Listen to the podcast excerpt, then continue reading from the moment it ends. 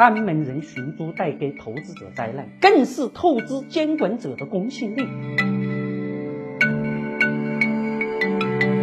一个公司上市前就业绩造假，他们造业绩就是奔着 IPO 圈钱来的，你会怎么样？愤怒吧？上市公司交了六十万罚款后，依然很滋润的在股市活着，这令人不可思议的监管背后，谁在保护寻租的发生委呢？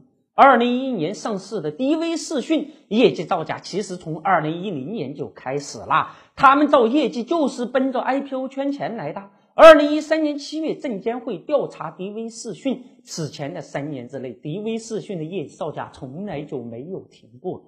一个造假的公司怎么能够上市呢？一个很有意思的现象是，DV 视讯上市的时候，正是证监会落马官员李亮任职创业板监管部时。李亮一落马了迪威视讯的调查处罚结论就下来了。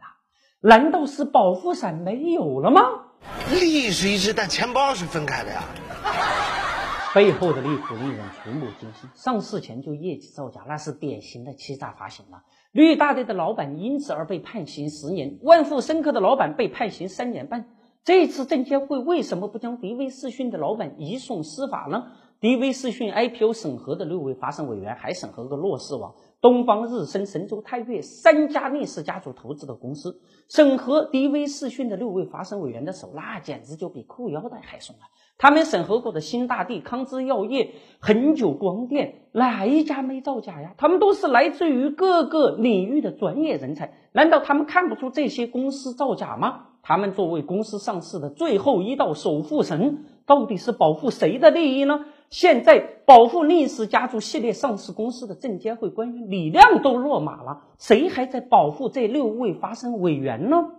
看门人寻租带给投资者灾难，更是透支监管者的公信力。现在是该到了审判发生委员以儆效尤的时刻了。我们还有一个微信公众号平台德林社。如果还想了解有趣、好玩、听得懂的经济学，那就在微信里搜文字“德林社”或者拼音“德林社”，点击关注即可。记住，不是德云社，是德林社，别设错了哟。